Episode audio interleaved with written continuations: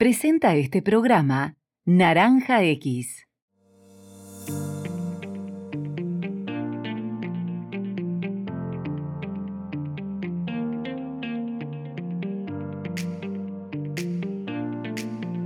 Hola, bienvenidos a un nuevo episodio, esta vez de Conversaciones Abiertas, patrocinado por Red Hat. Soy Deborah Slotniski y hoy vamos a hablar del tema tecnológico del año, que es la inteligencia artificial. Pero lo vamos a hablar desde una lista distinta porque vamos a tener en cuenta su relación con el código abierto. Algo que no se menciona con frecuencia cuando se habla de inteligencia artificial es que no es una solución mágica. De hecho, es una tecnología bastante compleja y que para que resulte efectiva debe estar alineada con los objetivos y la estrategia de la organización. Además, se debe integrar con otras tecnologías como el IoT, el cloud computing y el edge computing, así como también con distintos procesos de las empresas. Por lo general, lo más habitual es que se lo implemente para automatización de tareas, para tomar decisiones en base a datos y también para eh, mejorar la experiencia del cliente. Dicho esto, además de invitarlos a suscribirse a Vida Digital para estar al tanto de los próximos episodios, le voy a dar la bienvenida a los invitados del día de hoy para discutir justamente esto, ¿no? El papel del código abierto en la inteligencia artificial. Así que ya mismo saludo a Victoria Martínez, que es gerente de desarrollo de negocios en analítica avanzada e inteligencia artificial para Red Hat, y a Jorge Pairó, que es country manager para Argentina de la misma compañía.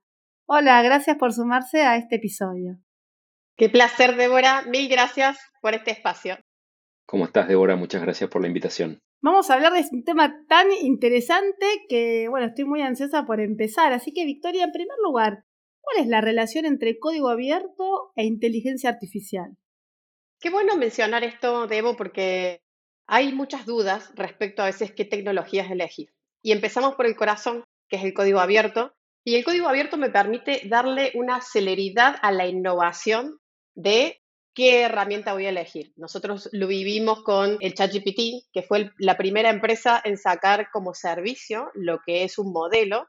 Entonces, a veces ahí confundimos de que OpenAI era abierto, pero lo que ofrecía era consumir un servicio, pero no es de código abierto. Y eso está bueno tenerlo en cuenta porque la diferencia y lo que me, ayuda también a trabajar con código abierto es la diversidad de personas que colaboran, que no es lo mismo tener una comunidad atrás aportando, corrigiendo, compartiendo diferentes puntos de vista a tener solamente un sesgo por una empresa o un determinado seguimiento que hace a una visión acotada. Entonces, lo colaborativo siempre suma. Muy interesante lo que decís, entonces, a no confundirse porque OpenAI no significa que sea de código abierto, eso hay que remarcarlo mucho. Ahora, más allá del tema de la colaboración y todo lo que habitualmente se dice cuando se trabaja con código abierto. ¿Hay beneficios adicionales? El más grande, y esto lo doy en mi opinión, es la libertad. Tener la libertad para elegir una tecnología y no quedarte atado a esa tecnología es lo que más queremos. Y más cuando están apareciendo nuevos modelos de negocio. Porque recordemos que inteligencia artificial y ahora lo que estamos viviendo con las eh, inteligencias artificiales generativas nos ha permitido empezar a generar nuevas maneras de vender, de contactarnos con el cliente, de empezar a poder tener estas experiencias que sean customizadas, hiperpersonalizadas, que antes no lo podíamos hacer. Entonces, la celeridad con la que están saliendo y la velocidad con la que están saliendo tecnologías es muy rápida. Y si yo me quedo abrazada nada más a una, me puedo llegar a perder de otras. Por eso nosotros siempre predicamos respecto a la importancia y la conciencia de poder elegir y no tener un lock-in con una tecnología específica. Jorge, aprovecho que, Vicky recién mencionaba, ¿no? El ChatGPT, bueno, está Google BART, están también las propuestas de Microsoft, la de IBM también, hay muchas propuestas, pero tienden a ser no de código abierto. ¿Cómo ves este panorama? ¿Podemos llegar a, pensar que va a haber alguna propuesta basada en código abierto? Tomo algunos de los puntos, Débora, que mencionaba Victoria, y empiezo por la base de esto, ¿no? la inteligencia artificial de código abierto o inteligencia artificial open source claramente se refiere a sistemas de inteligencia artificial cuyo código fuente de software está disponible públicamente y puede ser utilizado, modificado, distribuido con todos los beneficios que tiene el código fuente, ¿no? De, poder ser modificado, mejorado. Hoy existen distintas aplicaciones eh, o, casos de uso y evidentemente, como lo decías también al principio, está muy en boga, especialmente en este último año, en distintas conversaciones de tecnología. Yo creo que un punto en el que podemos trabajar conjuntamente es a partir de soluciones que estamos trabajando y desarrollando desde Red Hat.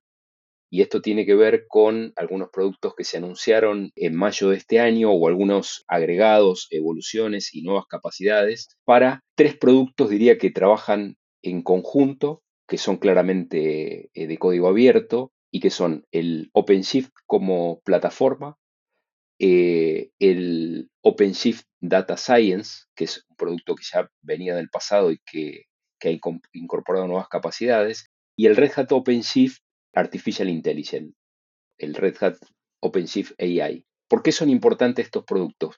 Porque además acercan a los desarrolladores y a los data scientists un nuevo ecosistema especializado en temas que tienen que ver con inteligencia artificial y machine learning y que le ponen a disposición la potencialidad del sistema abierto en términos sobre todo de innovación y de creatividad, aspecto que es muy importante en todo lo que es la inteligencia artificial, porque, y acá de alguna manera doy pie para seguir profundizando en el tema, lo que tiene que ver con lo que es la experiencia, la historia, que la puedo resolver con patrones y reglas conocidos, y lo que es la inteligencia eh, artificial que busca soluciones de innovación a partir de escenarios que todavía no conozco.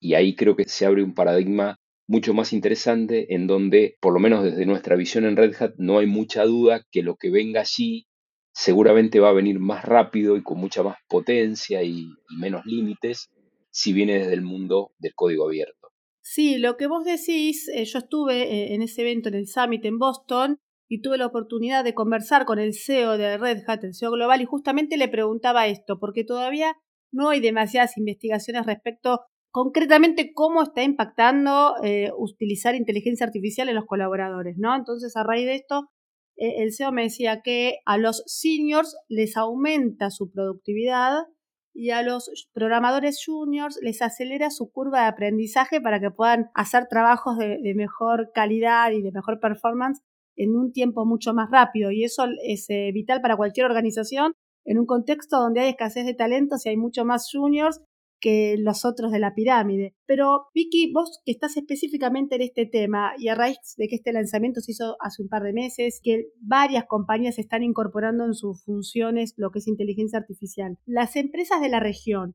están entusiasmadas o más bien están siendo cautas con respecto a incorporar inteligencia artificial, a esperar a ver qué pasa con otras empresas en este sentido? Esto está bueno siempre analizarlo eh, también desde el lado de la industria.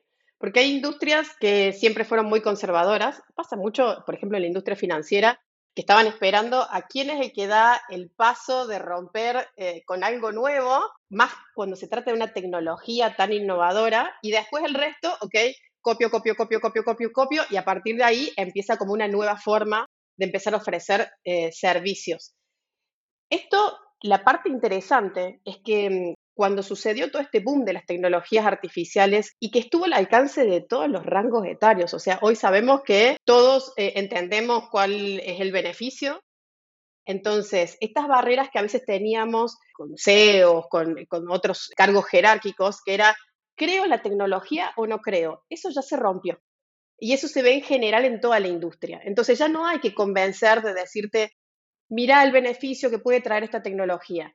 Pero eh, lo que está sucediendo es que se está viendo que no es lo mismo el uso popular que a veces uno le da a estas tecnologías de alcance, tecnologías generativas, como lo que hablábamos antes, que después llevarlo al ámbito empresarial, ¿no? Llevarlo al ámbito empresarial implica temas de protección de datos personales, implican temas legales, o sea, empiezan a aparecer un montón de, de, áreas, temas de ética, que no se tienen en cuenta en el pruebo rápido de la tecnología.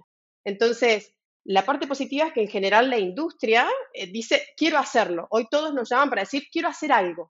Y ahí empezamos a tratar de desmenuzar, bueno, definamos ese algo para que ese algo eh, empecemos con algo pequeño, después lo hagamos crecer, sobre eso después podamos hacerlo escalar. Entonces siempre nosotros estamos cuidando de cómo poder llevarlo a producción, ¿no? Cuidando con toda la criticidad que esto implica. Entonces, en la región todas las industrias están empezando a dar, hasta las más conservadoras, están empezando a dar esos pequeños pasos, pero con la cautela, ¿no? O sea que también la recomendación sería mirar otras industrias, otras regiones, empezar chiquito y después en todo caso escalar. ¿Cuánto tiempo le puede tomar a una empresa todo este proceso hasta que realmente lo ponen productivo? Bueno, hay estudios que dicen que en general poner algo productivo de inteligencia artificial lleva de 7 a 12 meses, ¿no? 7 a 12 meses, con la velocidad con la que salen estas tecnologías, ya estás con otra tecnología, ya te quedaste desactualizado. Entonces, por eso nosotros, con todo nuestro stack tecnológico y partiendo y reforzando esto que mencionábamos, ok, ¿por qué el beneficio del código abierto siempre está aprobado en las comunidades? Después nosotros buscamos llevarlo al ámbito empresarial. Tratamos de reducir esos tiempos. ¿Cómo los reducimos? Automatizando lo que se hace manualmente, que son configuraciones, que son dependencias que tengo. O sea, usar estas tecnologías en el ámbito empresarial lleva muchas muchas configuraciones. Entonces buscamos bajar el riesgo de que esto falle en producción para preparar todo un entorno que nos permita equivocarnos rápido. Acá no se trata, cuando uno va a probar algo innovador, se trata de fallar rápido, corregirlo y salir de nuevo. Por eso esto que estabas mencionando respecto a pienso en grande, comienzo con algo pequeño, pero tengo la habilidad para escalar rápido. Y eso es lo que nosotros promovemos con nuestras tecnologías, con lo que decía Jorge de OpenShift AI.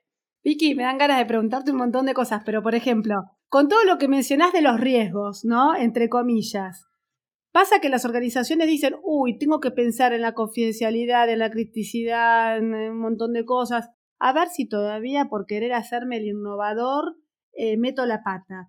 ¿Pasa eso o realmente también estamos ante una tecnología tan disruptiva que no podemos tapar el sol con las manos, no podemos decir, es como que dijésemos, bueno, en mi, en mi organización no coloco Internet, como si hubieran dicho ah, eh, esto hace 30 años.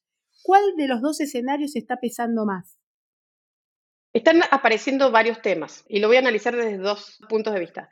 Uno, las nuevas startups que salieron porque dijeron, ok, con esto yo puedo realmente lo que hablábamos antes, eh, empezar a, producir más rápido, puedo eh, generar y desarrollar un producto y probarlo y llevarlo al mercado de forma en semanas, un mes, en dos meses. Eso me permite la tecnología. Después eh, generaron ciertas dependencias con tecnologías como estos, modelos como servicios que me ofrece un tercero y baso todo mi stack tecnológico de mi empresa en algo tercero, me lo cambiaron y hay muchas startups que salieron y murieron instantáneamente, así como salieron, murieron. Entonces, ahí está el riesgo de, está bueno entender y probar y, trabajar en este concepto de product market fit con ciertas tecnologías que me permiten ir rápido, pero después ver qué tengo que hacer internamente y qué decisiones tomar para que eso pueda ser escalable a largo plazo. Ese desde una mirada. Y el otro, también variantes que han salido que eh, sí se animan, pero empezaron a aparecer lo mágico de usarlo como servicio en tema costos se empezó a incrementar cuando lo llevamos al ámbito empresarial. Entonces esos costos se empezaron a disparar. Empezaron a aparecer la letra chica de los modelos que usaba como servicio que me decían, ojo, vos no podés comercializar con este modelo. Entonces, por eso es que hay muchísimos modelos abiertos, Hugging Face, lo que salió Meta con Llama, que es comercial, que es lo último que eh, anunciaron el mes pasado, y que ahora cada vez está más performante, más pequeño, con más cantidad de parámetros. Entonces, hay una competencia muy grande y se está mejorando para que eso después cada vez pueda ser mm, eh, más óptimo desde la mirada de los costos. ¿no? Y aparecen todas estas, otra variable, de las alucinaciones de estas tecnologías, porque como son generativas, siempre responden. Entonces, a veces eh, en ese uso, digo, eh, aparecen de que me inventa cosas que yo no quería que me invente de mi empresa. Entonces, aparecen otras tecnologías que empiezan a corregirlo. Entonces, en definitiva, empezamos a descubrir la totalidad de riesgos que hay, ¿no? Que cada vez ¿no? Eh, van apareciendo, cómo poder mitigarlos y eso es lo que nosotros tratamos de hacer, alertarlo para que podamos tomar estos pasos porque se tienen que dar, porque forma parte de estos nuevos modelos de negocios que hay que aprovecharlos, pero con la cautela de tener en cuenta lo que hablábamos de temas éticos, de los costos, cómo eh, hacerlo más eficiente y cómo tener en cuenta en general toda esta protección de datos que necesitamos. Claro, avanzar pero con cautela, asesorado por gente que sabe. Jorge, vos que estás siempre hablando con personas de distintas verticales, ¿cuáles serían las industrias que están más entusiasmadas con esta tecnología y cuáles son las que están más rezagadas, más cautelosas? Industrias que están más interesadas eh, y que están empezando a utilizar más la tecnología, te diría que eh, finanzas, retail, multimedia en algún punto también, salud, algo de servicios públicos, aunque de alguna manera por muchos de los aspectos que menciona eh, Vicky en cuanto a determinadas barreras o cosas a tener en cuenta, la, parte del sector público en particular te diría que por ahí son de las más, cautelosas, ¿no? complementando la respuesta, en, en, el sentido de que también falta mucho contexto todavía para dar en este terreno, como por ejemplo una legislación para, todo lo que sea privacidad de los datos y todo lo que está alrededor de, temas muy sensibles que impacta la inteligencia artificial, ¿no? La inteligencia artificial generativa o la tradicional. Ahora, permitime más allá de los segmentos agregarte alguna información en términos de cómo estamos en Argentina, si querés, no solamente en verticales,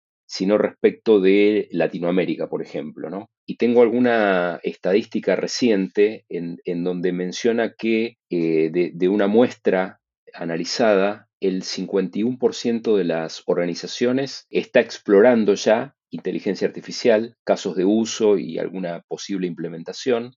Y en cambio el 19%, te estoy hablando de Argentina acá, el 19% ya está haciendo algún caso de uso, alguna experiencia eh, ya en la práctica. ¿no? Comparado con Latinoamérica, Latinoamérica, eh, organizaciones ya eh, implementando inteligencia artificial está en el orden del 30% para la misma muestra y en el orden del 43% los que están comenzando a explorar. Y hay alguna barrera ahí que sobresale un poco más, que es el hecho de tener una estrategia clara para la implementación y la gestión de los datos.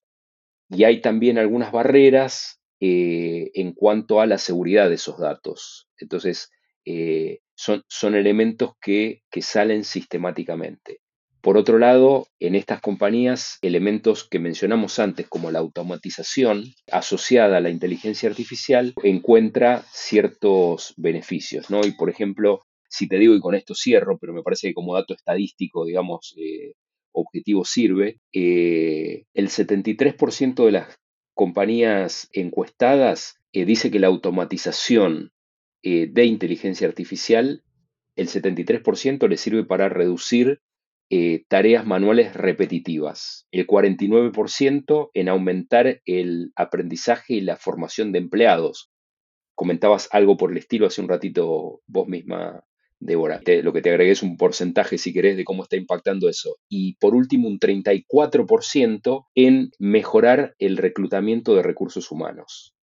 Entonces, son datos que de a poco se van incorporando y, cierro con lo que decía antes, digamos, tener una plataforma como puede ser eh, OpenShift AI, que permite elasticidad y, una infraestructura consistente que puede ir eh, aumentando o reduciéndose con flexibilidad en función de lo que necesitamos y a su vez esto agregado a lo que es la nube híbrida abierta con la cual nosotros trabajamos, que te permite tener cosas en tu propio data center o cosas en la nube, interactuar con estas arquitecturas según la necesidad, te permite esa elasticidad que por lo menos a quienes son los ingenieros de plataforma que en definitiva tienen que estar proveyendo a quienes son los data scientists o a los desarrolladores este, vinculados a inteligencia artificial, le, pueden dar esa tranquilidad de decir, bueno, a ver, una parte muy intensiva que es exigida, demandada por la inteligencia artificial, tal cual es la infraestructura, eh, la, la tengo resuelta con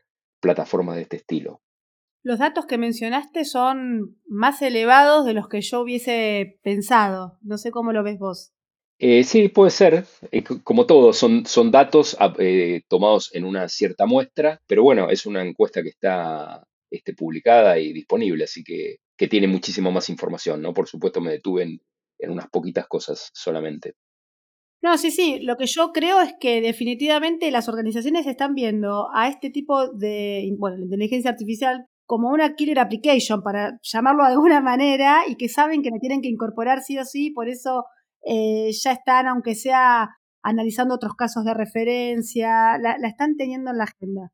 Te diría quizás Eh, no sé si me, voy mucho si hablo de, de 15 años atrás, quizás me quedo corto, pero yo, yo diría que es un proceso bastante parecido al que fue pensar en nube eh, hace esta cantidad de años que menciono, ¿no? 15 años atrás. Cuando hablamos de nube, y me acuerdo que de pronto estaba en, en presentaciones, me acuerdo una de SAP en algún momento que decían, bueno, para el 2023 eh, todas las compañías, todas las organizaciones van a tener al menos alguna aplicación corriendo en la nube. Bueno, tan lejos no estamos claramente de esa situación y quizás este, la inteligencia artificial, obviamente esto es exponencial y los, este, la ley de Moore también se cumple para esto seguro en cuanto a, lo exponencial, ¿no? de lo vertiginoso de los tiempos, pero, pero es un proceso bastante parecido, es como que las organizaciones saben que algo se pueden estar perdiendo si no empiezan a explorar e invertir en esto.